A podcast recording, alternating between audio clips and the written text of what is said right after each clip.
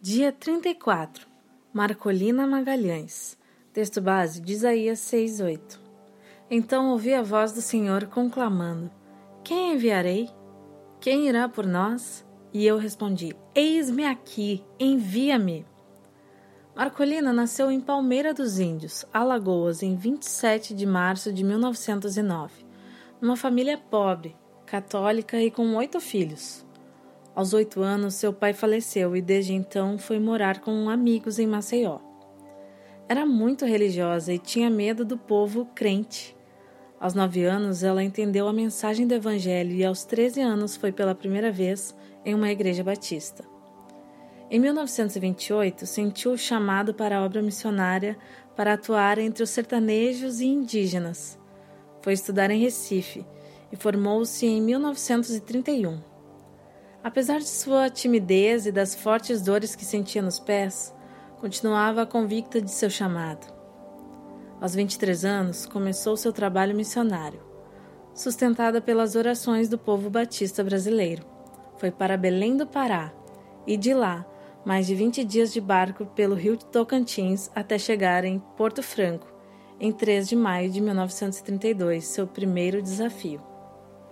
Assim que chegou em Porto Franco, organizou um grupo de sociedade de senhoras e saía a evangelizar pela região. Através do seu testemunho, aquelas mulheres também começaram a testemunhar de Cristo. Marcolina iniciou uma escola com apenas 14 alunos, apesar de existirem cerca de 200 crianças em idade escolar, a qual trouxe grandes benefícios para o local. Ficou por ali 20 anos e, mesmo diante de dificuldades, seu grande anseio era o evangelizar por isso, visitava as fazendas, sítios, casas dos sertanejos e também aldeias. Seu coração batia forte por aquele povo. Por um curto período, trabalhou no Instituto Teológico em Carolina, no Maranhão. E apesar de saber da importância do trabalho, voltou a Porto Franco, onde começou um ponto de pregação, agora em Tocantinópolis.